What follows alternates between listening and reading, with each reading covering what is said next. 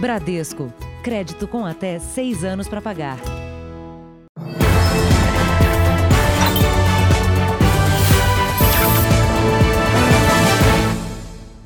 Olá, boa noite. Boa noite. O Jornal da Record começa com uma investigação exclusiva sobre Paulo Cupertino. Ele é procurado pelo assassinato do namorado da filha, o ator Rafael Miguel, e dos pais dele. Desde o ano passado, não foi mais visto.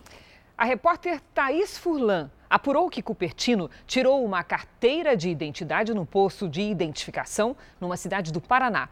O documento é verdadeiro, mas todas as informações são falsas. Na foto da identidade, ele aparece com um visual bem diferente.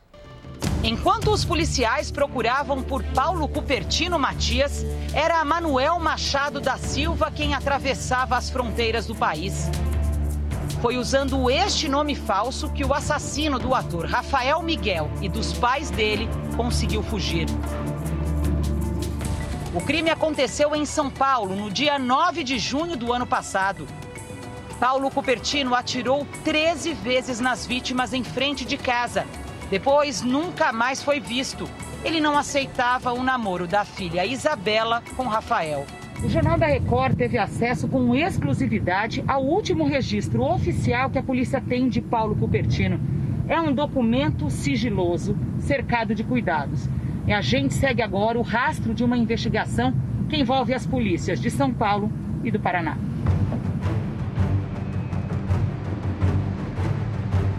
Esta é a ficha de identificação civil que fica retida nos postos autorizados quando os brasileiros tiram o RG.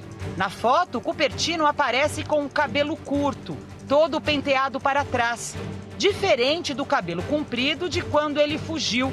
Cupertino também deixou a barba, hoje branca, crescer. Na carteira de identidade, Manuel Machado da Silva é filho de Carlos Pereira da Silva e Maria Gomes Machado da Silva, enquanto os nomes dos verdadeiros pais de Cupertino são Manuel Matias Sobrinho e Amélia Cupertino. O número do CPF informado também não é o dele. O RG tem dados falsos, mas foi emitido de forma oficial com papel moeda original no dia 16 de julho de 2019, um mês depois do triplo homicídio. O documento foi feito pelo Instituto de Identificação do Paraná, órgão vinculado à Secretaria de Segurança Pública do Estado.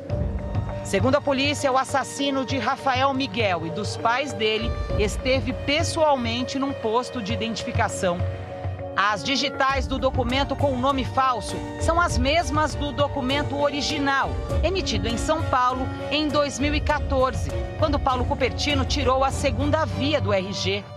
O criminoso precisava do RG original para sair do país. Os investigadores acreditam que ele esteja escondido no Paraguai ou na Argentina. Com a identidade regularizada, conseguiria receber remessas de dinheiro em casas de câmbio para se manter durante a fuga. Na ficha de identificação, Cupertino forneceu um endereço que fica em Ibiporã, a 15 quilômetros de Londrina, no norte do Paraná. Nós fomos até lá. Seguimos para a rua 1 de Maio, bem no centro da cidade. Percorremos a rua inteira em busca do número 195, mas não encontramos a residência. A gente não está encontrando a numeração, olha só, do número 181A, já pula ali embaixo para casa 201A. Não tem a numeração 195 como consta aqui no documento. O vizinho da casa ao lado nunca ouviu falar de Manuel Machado da Silva. Aparentemente não. Não, e nem Paulo Cupertino. Não. Você já viu ele por aqui? Não. Conhece algum Manuel Machado da Silva? Não. Já este morador disse que já pode ter visto o criminoso na região há algum tempo. Eu achei assim, parecia uma pessoa que eu já vi, mas não sei quantos anos antes, não sei quantos tempos tem. A delegacia de Ibiporã abriu inquérito para investigar como Paulo Cupertino conseguiu esse documento. Hoje, o funcionário do Instituto de Identificação que emitiu o RG numa cidade vizinha prestou depoimento. Você conhece ele? Ele quem? O Paulo Cupertino? Não, nunca ouvi falar. Sem mostrar o rosto, ele negou qualquer envolvimento na falsificação do documento. De fato, ele deve ter ido lá mesmo. Eu colhi os dados dele, a certidão, o CPF, a foto, tirei as digitais dele, digitalizei e mandei para o Instituto. E agora que eu estou sabendo aqui que a certidão é falsa. Se durante as investigações tiver comprovação de alguma facilitação para funcionário público, esses serão punidos, mas também existe a possibilidade de ter sido induzido a erro funcionário público, principalmente pela, pelas circunstâncias das características físicas diferentes né, que ele se apresentou para fazer a identidade, e bem como aqueles documentos falsos ali que foram apresentados, induzindo o funcionário a erro. Veja agora outros destaques do dia. Presidente Jair Bolsonaro diz que justiça não deve dizer quem toma ou não a vacina. Testes em Oxford indicam imunidade forte em idosos. Sem aulas, motoristas de vans escolares tiveram de se reinventar. NASA encontra água na superfície da Lua.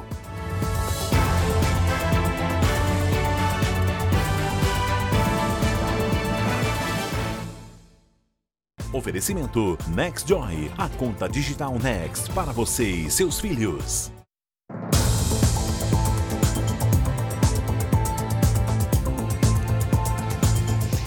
E hoje está aqui comigo, para nossa alegria, Celso Freitas. Seja muito bem-vindo, Celso, de volta a essa bancada. Obrigado. Uma honra estar ao seu lado. Obrigado, Cris. Eu estou feliz de estar de volta e estreando com você. Criminosos estão se passando por mulheres na internet para extorquir dinheiro de homens casados. Tudo começa com uma solicitação de amizade nas redes sociais. Mulheres novas atrás de relacionamentos e um papo atraente. Mas o que o homem não espera é um contato que vem pouco tempo depois.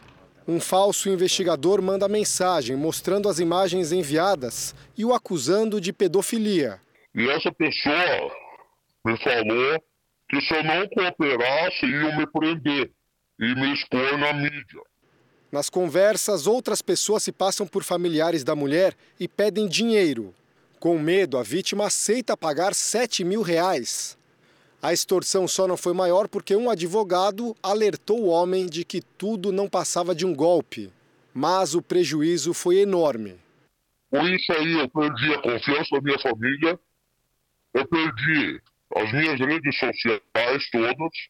O perfil das vítimas desse tipo de golpe é sempre muito parecido. Homens, normalmente com mais de 50 anos e casados, que são procurados nas redes sociais por supostamente mulheres mais novas eles começam um relacionamento virtual, são convencidos a enviar fotos íntimas e aí se tornam alvo de extorsões.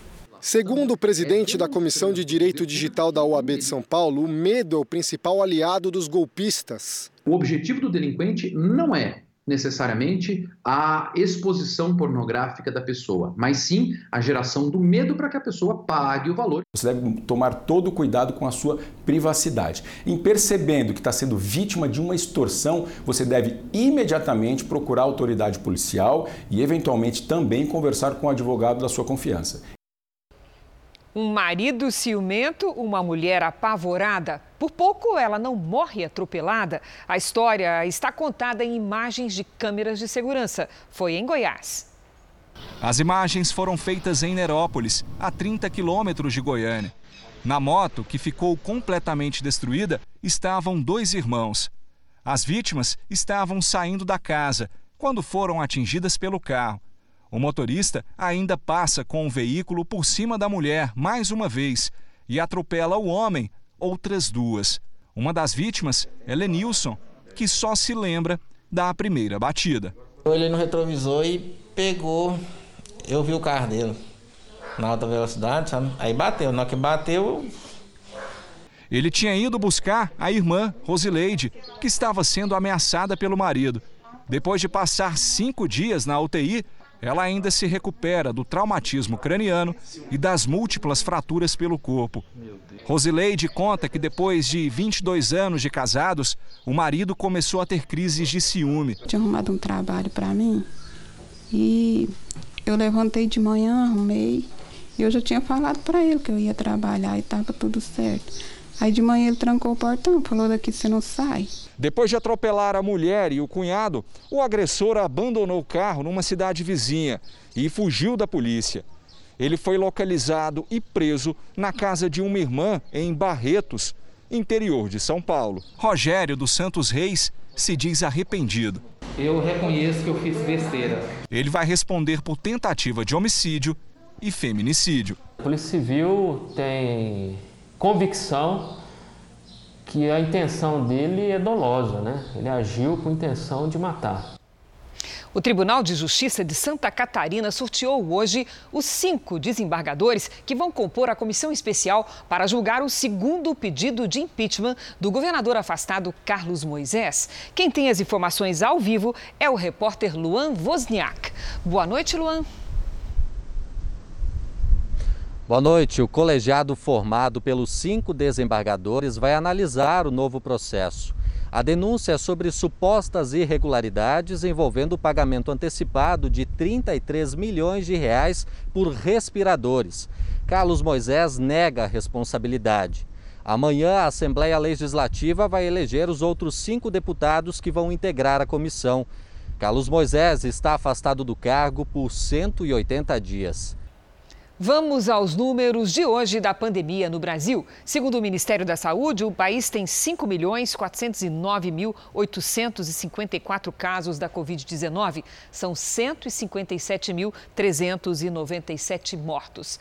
Foram 263 registros de mortes nas últimas 24 horas. Também entre ontem e hoje, 30.015 pessoas se recuperaram.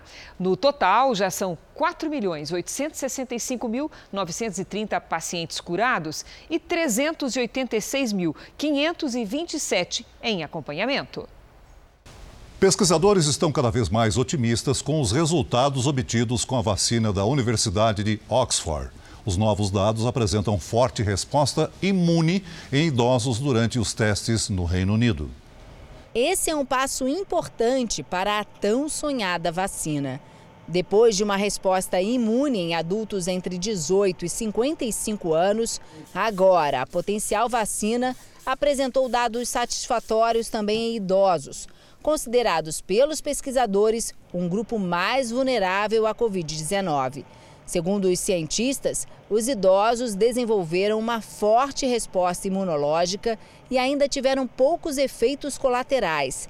Além da eficácia, os resultados indicam que a vacina é segura. Os testes estão na última etapa e contam com a participação de milhares de voluntários em todo o mundo, incluindo o Brasil. Para o laboratório AstraZeneca, que desenvolve o produto em parceria com a Universidade de Oxford, o resultado da pesquisa é encorajador. Especialistas acreditam que essa pode ser a primeira vacina a conquistar uma regulamentação para a distribuição mundial. O ministro da Saúde britânico prevê que a vacina possa estar disponível no mercado no começo do ano que vem. Até lá, líderes europeus alertam para um final de ano complicado aqui no continente. Os números recordes de novos casos fizeram os governos retomarem medidas para tentar conter o avanço da doença por toda a Europa. Os apresentadores do programa The Love School e autores do livro Casamento Blindado fizeram neste fim de semana uma palestra para todo o Brasil com transmissão pela internet. É, Renato e Cristiane Cardoso falaram sobre as dificuldades que os casais enfrentam e como é possível superar os problemas no relacionamento.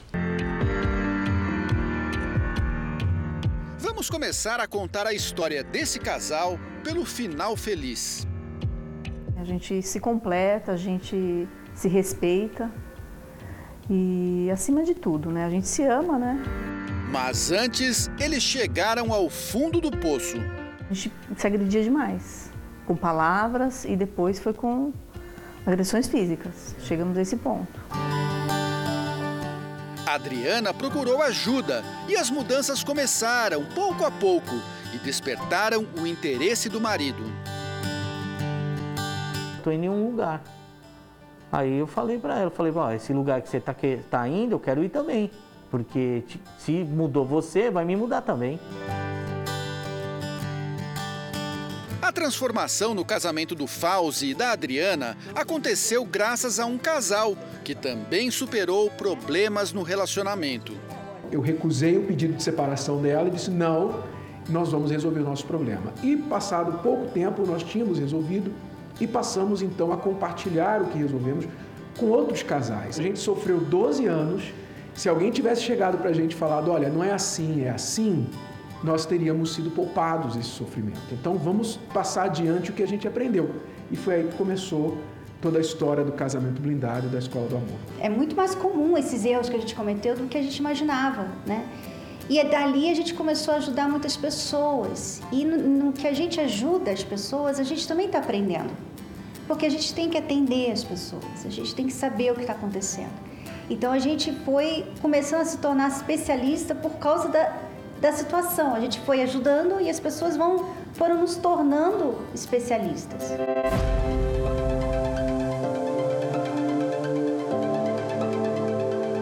Domingo de manhã, Templo de Salomão. Essa é uma rotina que o Fábio e a Lieni fazem rigorosamente toda semana. Eles vêm ouvir a palestra do Renato e da Cristiane, que o casamento deles estava praticamente arruinado e desde que começaram a frequentar aqui, tudo mudou.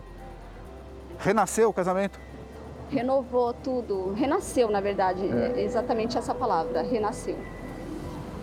Já estava praticamente tudo acabado, a gente estava separado há cinco anos e depois de ouvir as palestras a gente vai pondo em prática, vai tendo conhecimento e cada vez mais a gente se fortalece, o nosso relacionamento se fortalece. E esse domingo foi especial para quem queria dar uma segunda chance ao relacionamento. A palestra sobre casamento blindado ao vivo foi transmitida pela primeira vez para as principais cidades do país.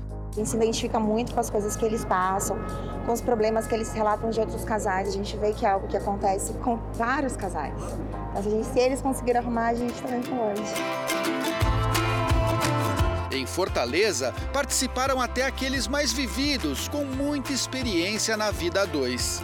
Em Natal, sobraram demonstrações de carinho, assim como em Salvador e Manaus. De norte a sul, brasileiros em busca de algo simples, mas muitas vezes difícil de alcançar: a harmonia no relacionamento. Nosso casamento ficou melhor ainda depois que a gente começou a ajudar as pessoas. Ele já estava bom, já muito bom, porque a gente resolveu os nossos problemas. Mas é, depois que a gente começou a falar sobre casamento, a gente ficou mais, é, mais unido, sabe? Ficou uma coisa mais gostosa, um casamento mais feliz. Uma palavra deu uma nova perspectiva, ocasionou uma mudança dentro dela e, consequentemente, no casamento. Esse é o prazer que a gente sente de saber que, como nós somos ajudados por uma palavra, muitas vezes a nossa palavra também ajuda a pessoa.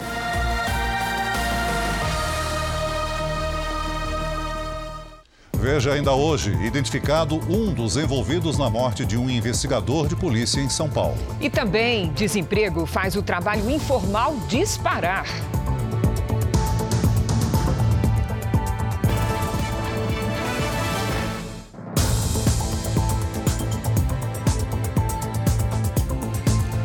Há oito dias das eleições, Donald Trump e Joe Biden voltaram a trocar acusações. Dessa vez o tema é a pandemia de coronavírus.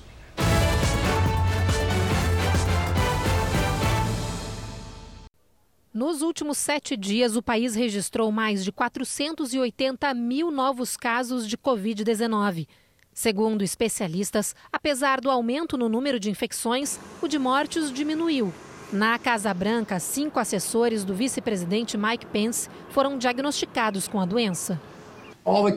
Biden voltou a dizer que o governo Trump não tem um plano contra o coronavírus. Já o presidente acusou o adversário de tentar usar a pandemia para influenciar o resultado das eleições. Hoje, Trump participou de três eventos com centenas de apoiadores na Pensilvânia e chamou Biden de patético. O republicano critica lapsos de memória de Biden e notou que ele trocou seu nome em um comício do qual participou à distância. Em vez de falar Donald, primeiro nome de Trump, ele se referiu a George. Ele não conseguiu lembrar meu nome, ironizou o presidente em uma rede social. Biden não comentou a falha e pediu a união dos americanos. Especialistas preveem um número recorde na eleição com a maior taxa de participação de eleitores desde 1908. Até agora, segundo o projeto Eleições da Universidade da Flórida, mais de 60 milhões de americanos já votaram antecipadamente.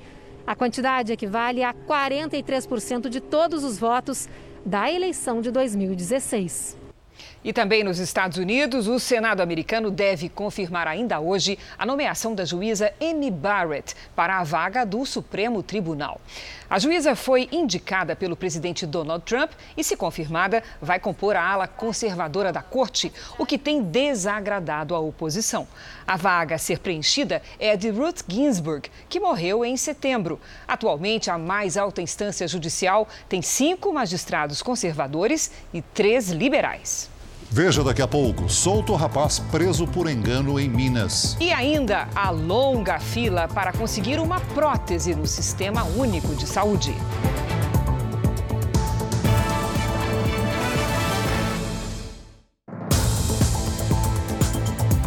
Governo de São Paulo anunciou que as primeiras doses da Coronavac chegam ao país em sete dias. As 6 milhões de doses da vacina tiveram a importação autorizada, mas o uso depende de permissão da Anvisa.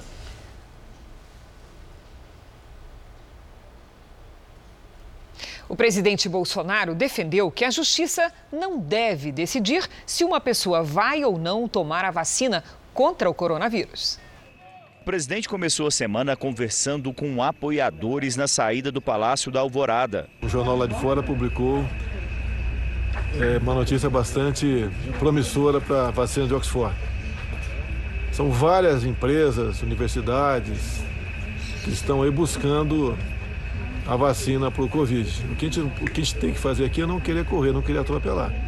Não querer comprar dessa ou daquela sem nenhuma comprovação ainda. Bolsonaro é contra a vacina ser obrigatória e acha que esse assunto não deve ser decidido pela justiça. E eu entendo que isso é uma questão de justiça, isso é questão de saúde acima de tudo. Não pode um, um juiz decidir se, se você vai ou não tomar vacina. Para o ministro do Supremo, Luiz Roberto Barroso, ainda é cedo para falar do assunto. Mas ainda não tem nem a vacina. Vamos esperar chegar a vacina. Eu não, não resolvo problemas por antecipação. Outro tema que marcou o início da semana foi a possibilidade de o Brasil criar uma nova Constituição. Nesta segunda-feira, o líder do governo na Câmara dos Deputados defendeu a necessidade de convocação de um plebiscito para a realização de uma nova Constituinte, nos moldes do que foi feito no Chile neste fim de semana.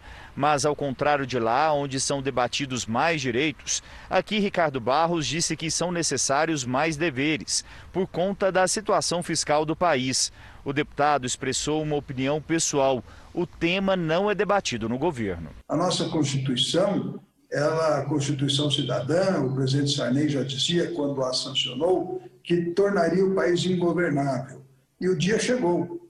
Temos um sistema ingovernável. Estamos há seis anos com déficit fiscal primário. Eu, pessoalmente, defendo nova Assembleia Nacional Constituinte e escrever muitas vezes nela a palavra deveres, porque a nossa carta só tem direitos.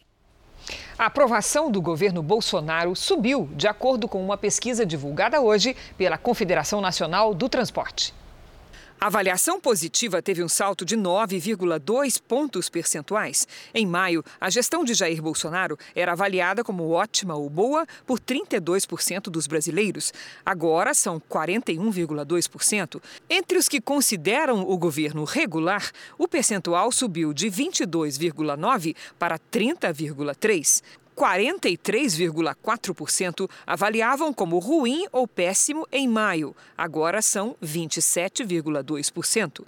Sobre o desempenho pessoal de Bolsonaro como presidente, a aprovação subiu de 39,2% para 52%. A desaprovação caiu de 55,4% em maio para 43,2% em outubro. A pesquisa CNT-MDA ouviu 2.002 pessoas entre os dias 21 e 24 de outubro em 137 municípios. A margem de erro é de 2,2 pontos percentuais.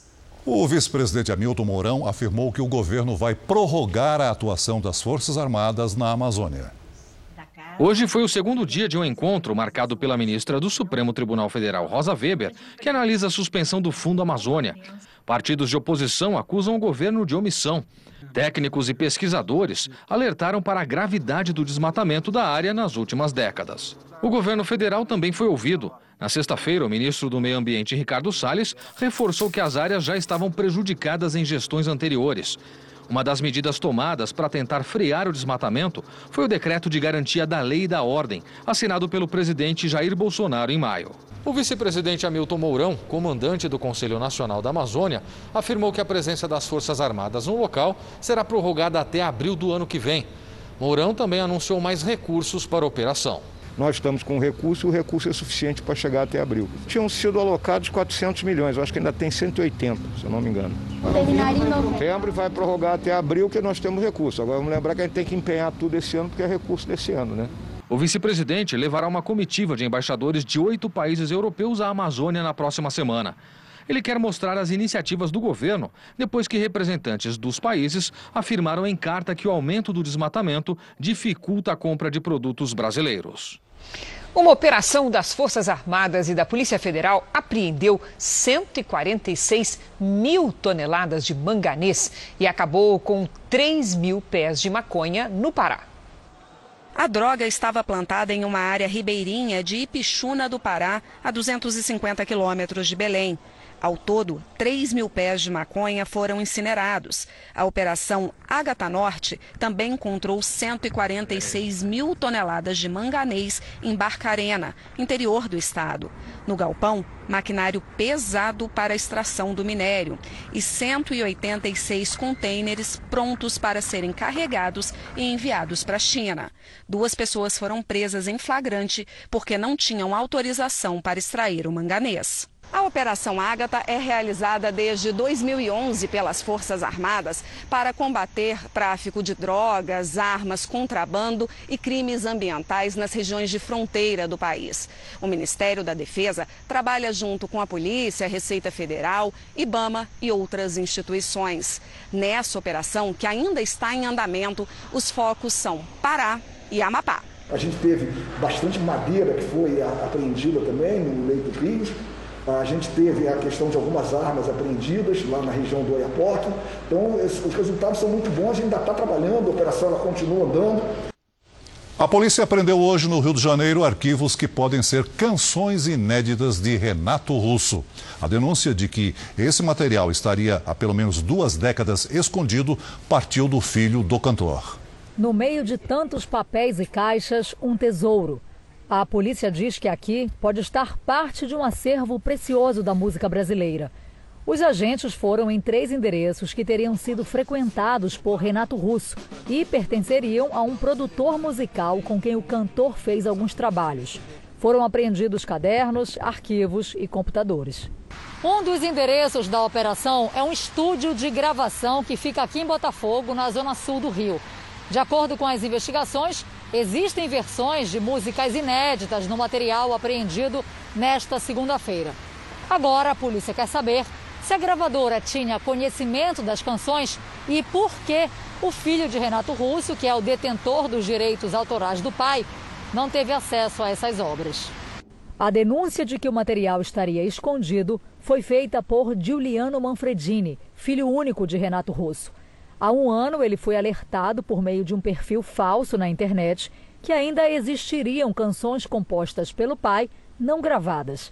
A pessoa foi identificada e a polícia conseguiu chegar até o produtor musical, que já foi intimado a prestar depoimento. O mapa da mina a gente já achou.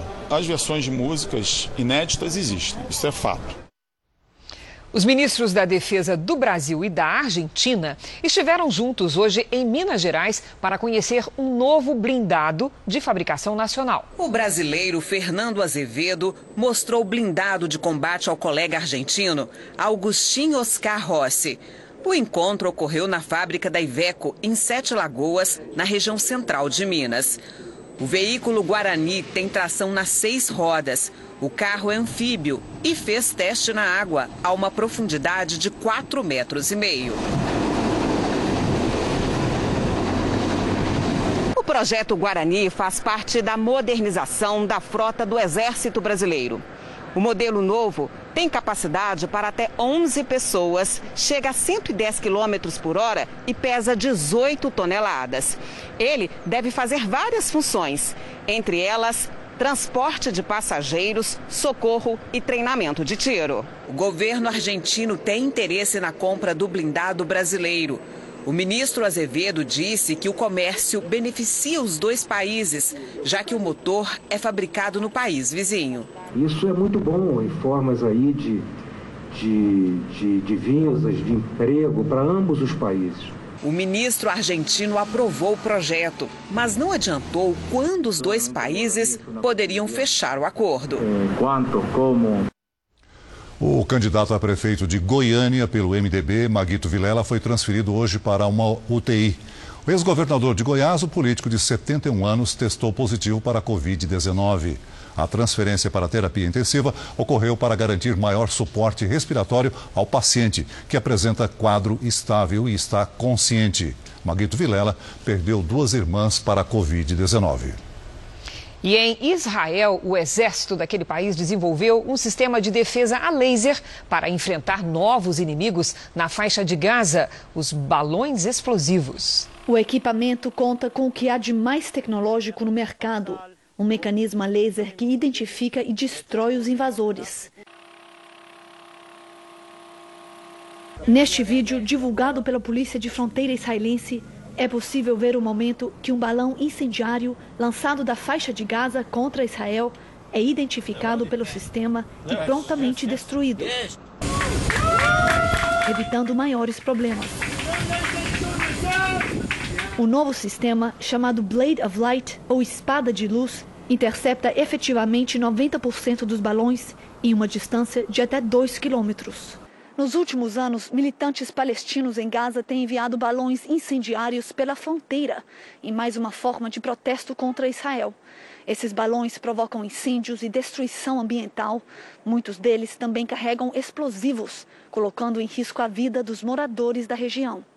Segundo o porta-voz da Polícia Nacional israelense Mickey Rosenfeld, os balões representam uma ameaça séria e imediata para o público israelense e para os soldados das Forças de Defesa de Israel que realizam patrulhas nas áreas da fronteira com Gaza.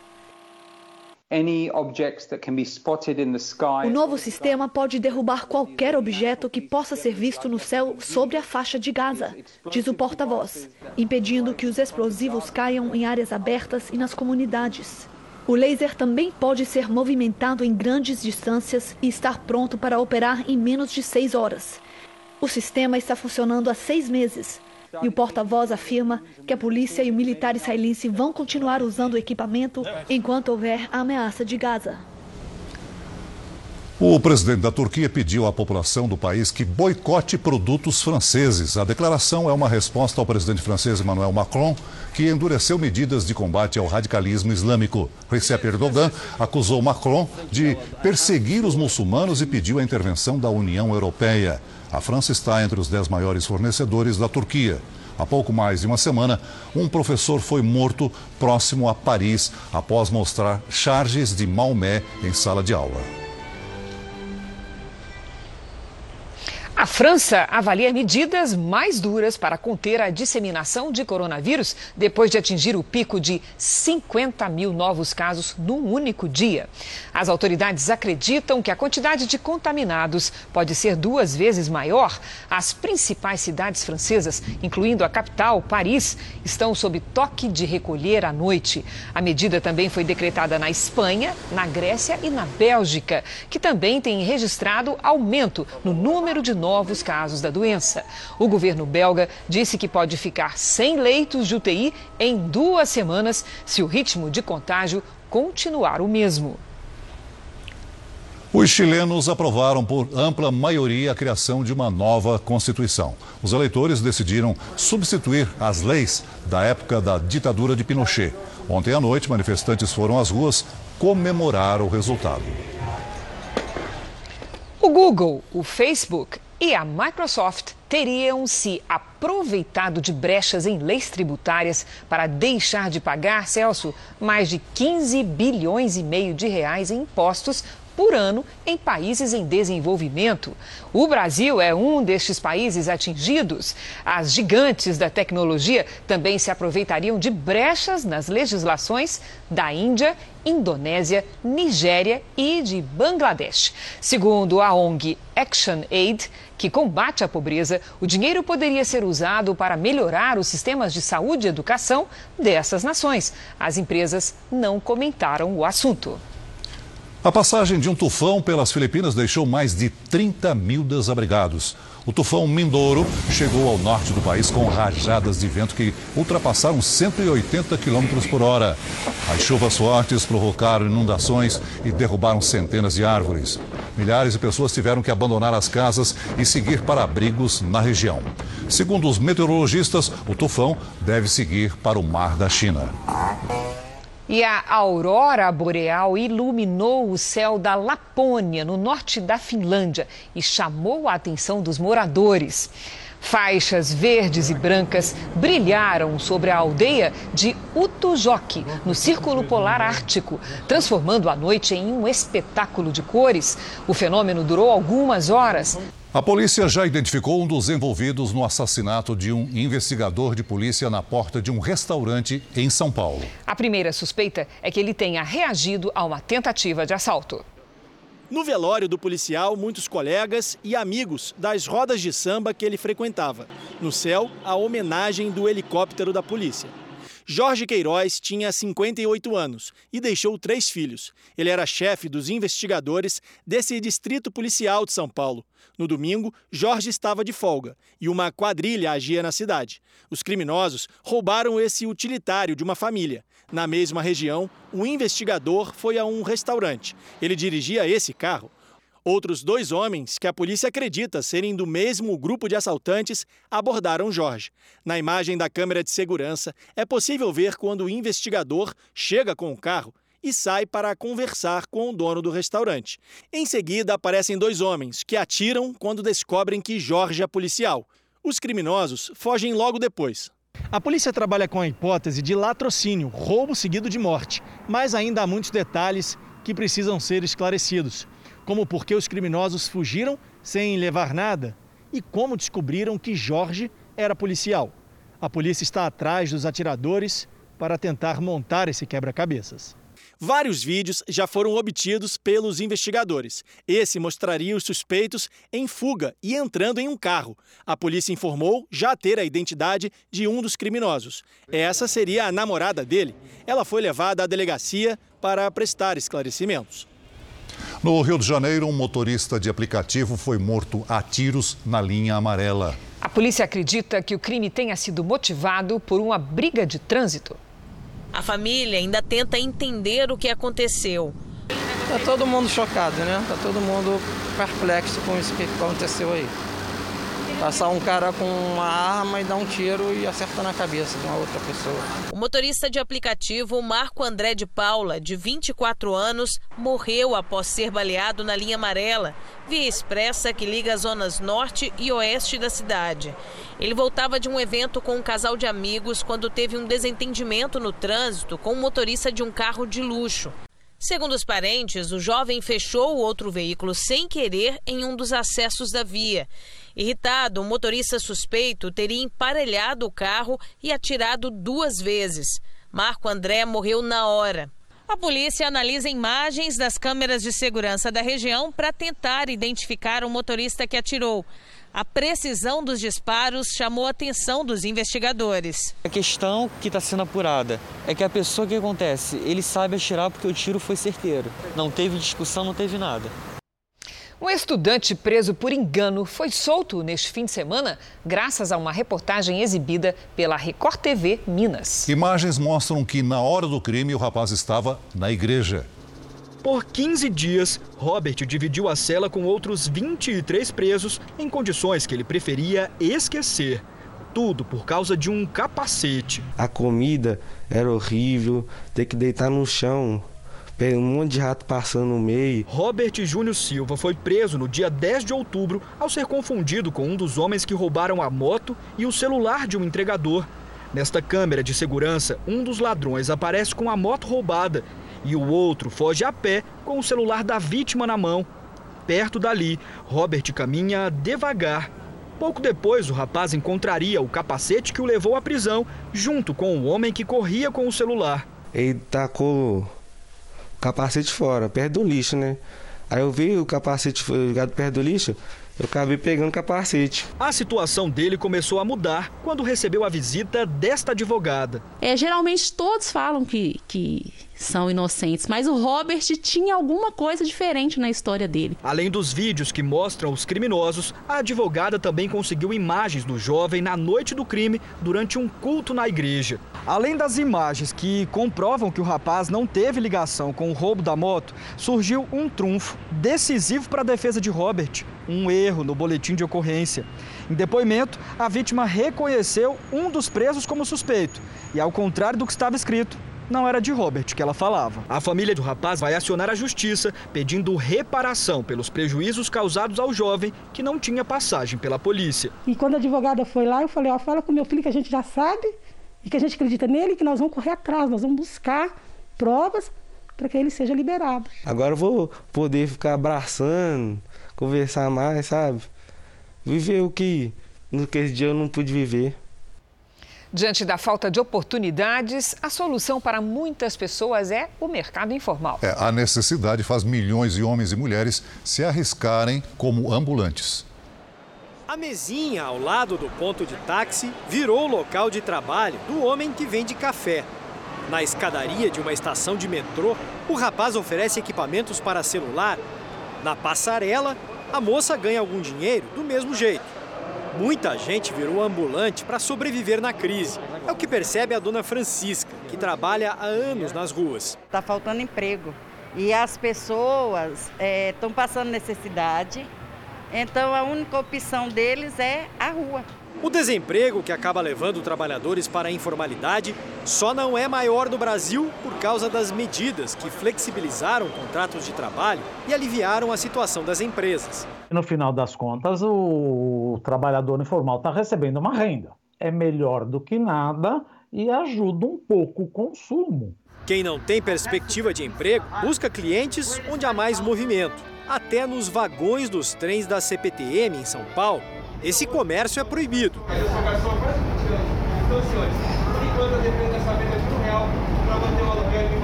A Companhia Paulista de Trens Metropolitanos alerta os passageiros para o risco de comprar produtos que não têm origem conhecida.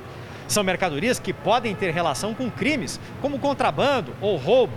Neste ano, a CPTM firmou um convênio com a Polícia Militar para aumentar a segurança nas estações e diz que a fiscalização para impedir o comércio irregular foi intensificada.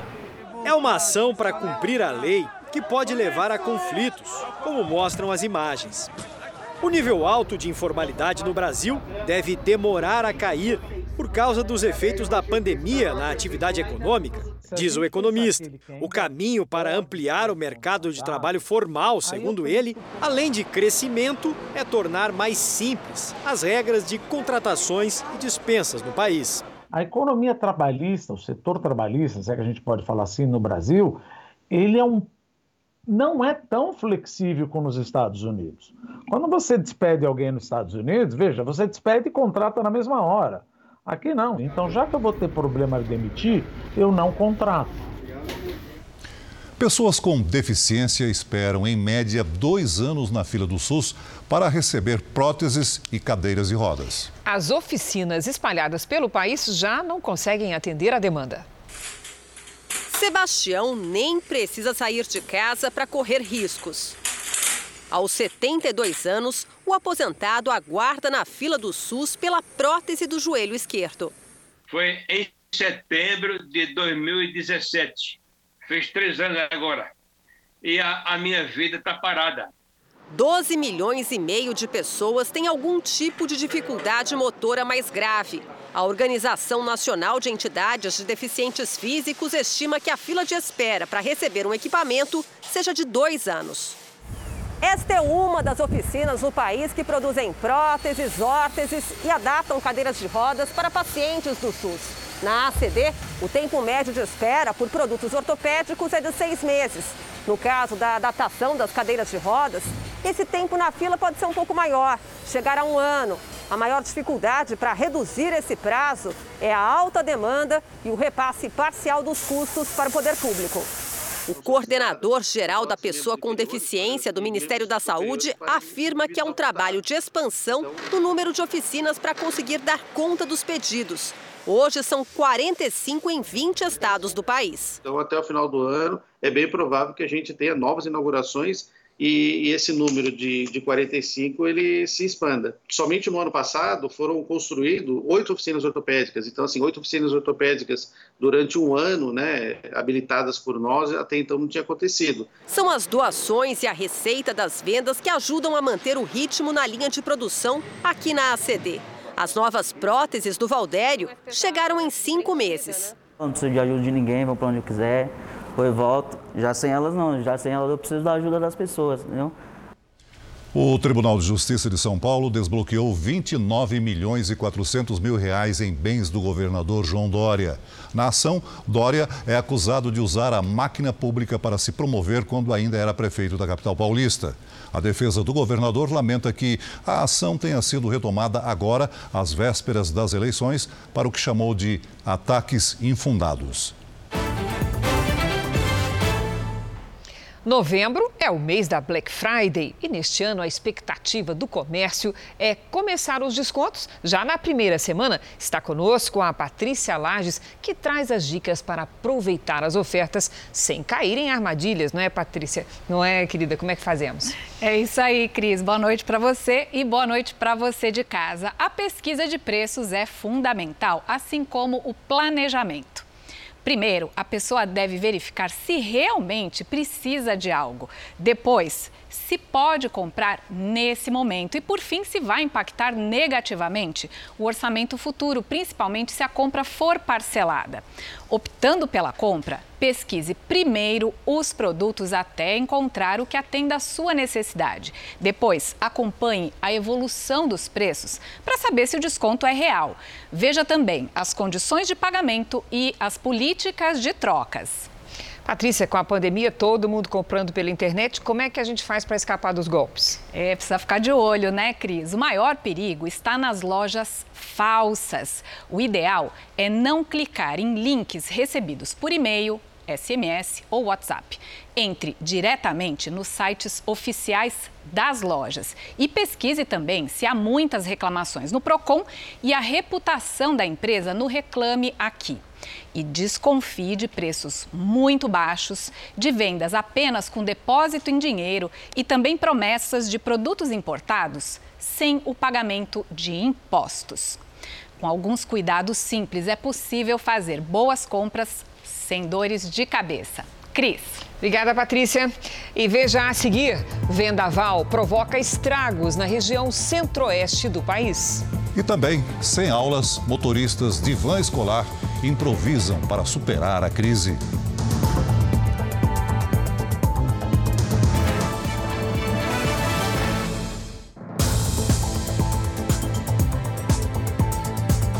Paraíso, no litoral baiano, acaba de receber certificação internacional para ambientes naturais. O selo Bandeira Azul obedece a critérios que vão desde a qualidade da água até a responsabilidade social e a segurança.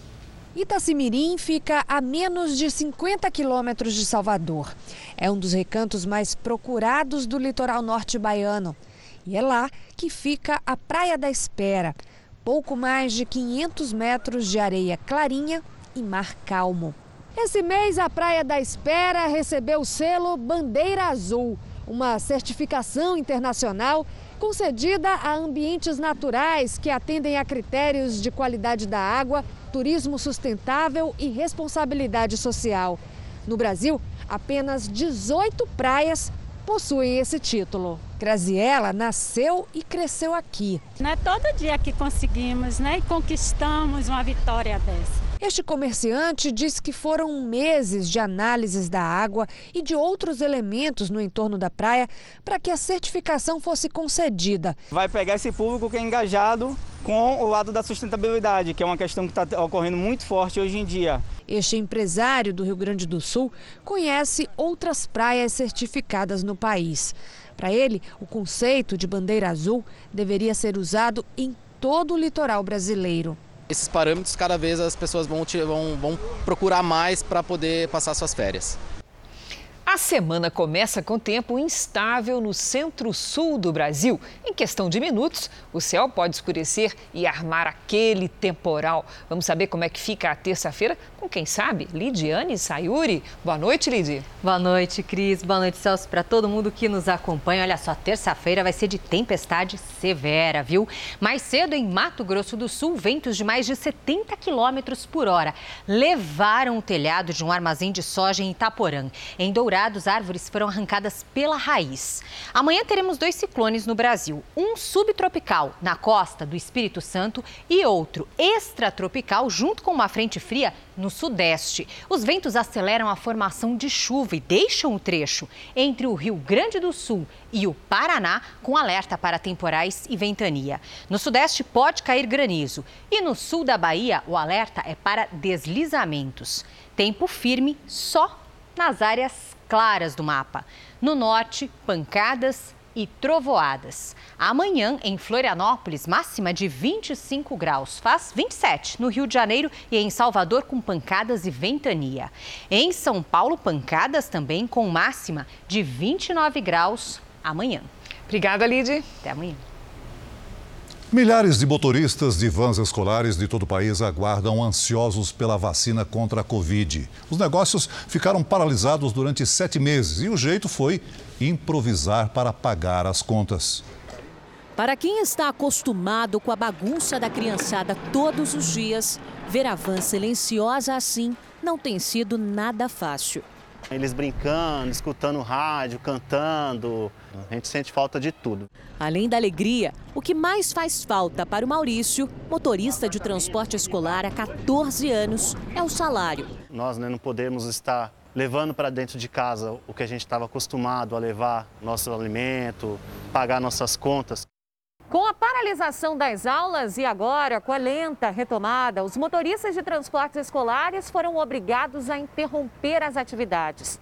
Só aqui no estado de São Paulo, mais de 45 mil profissionais que atendem em média 2 milhões de estudantes estão sem poder trabalhar há mais de sete meses. O jeito foi se reinventar. Maurício trocou a van pelo carro, passou a atuar como motorista de aplicativos. Tá dando para segurar, mas bem apertado mesmo.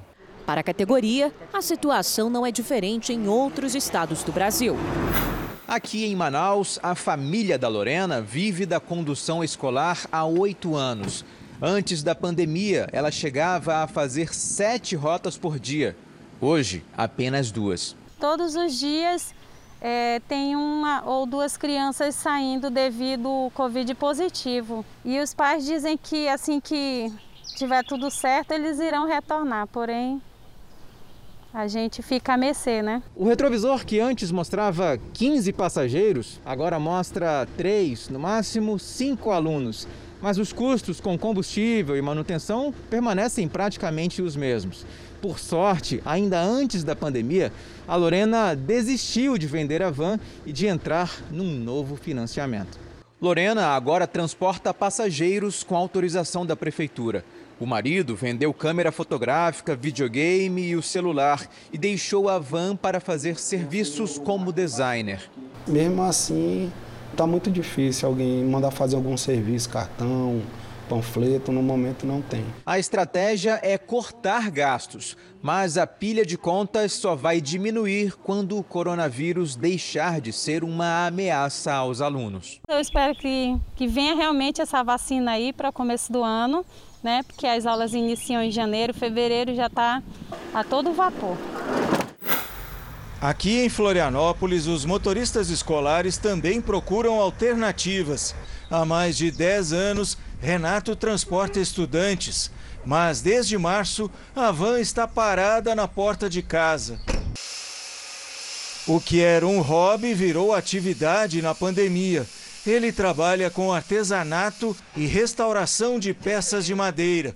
Afinal, só o financiamento da van custa 3 mil reais por mês. Foi uma alternativa para poder suprir parte daquela renda que nós deixamos de ter. Ajudou também que alguns pais continuaram a pagar parte da mensalidade, mesmo sem o transporte. Segundo o Sindicato do Transporte Escolar, mais de 1.200 motoristas ficaram sem trabalho só na Grande Florianópolis. Enquanto as aulas não são retomadas, cada um se vira como pode para tentar manter a renda da família. Aquilo que o indivíduo sabia fazer e que fez antes de, de vir para o escolar, talvez, é que o tem auxiliado na busca dessa sobrevivência, né? Você é motorista de van escolar e também teve que se reinventar na pandemia? Conta pra gente que você teve que fazer? É só escrever nas suas redes sociais com a hashtag você no JR. A NASA anunciou a descoberta de água em parte da superfície da Lua. Antes, os cientistas só haviam detectado água em estado sólido no lado escuro da Lua. Na parte que recebe luz do Sol, as temperaturas podem ultrapassar 200 graus Celsius. Não se sabe ainda se a água é potável. A NASA planeja uma missão não tripulada à Lua no ano que vem. A segunda fase do projeto prevê o envio de astronautas em 2023. E o Jornal da Record termina aqui. A edição de hoje na íntegra e também a nossa versão em podcast estão no Play Plus e em todas as nossas plataformas digitais. E à meia-noite e meia tem mais Jornal da Record. Fique agora com a novela Amor Sem Igual. A gente se vê amanhã. Até lá. Boa noite e até amanhã.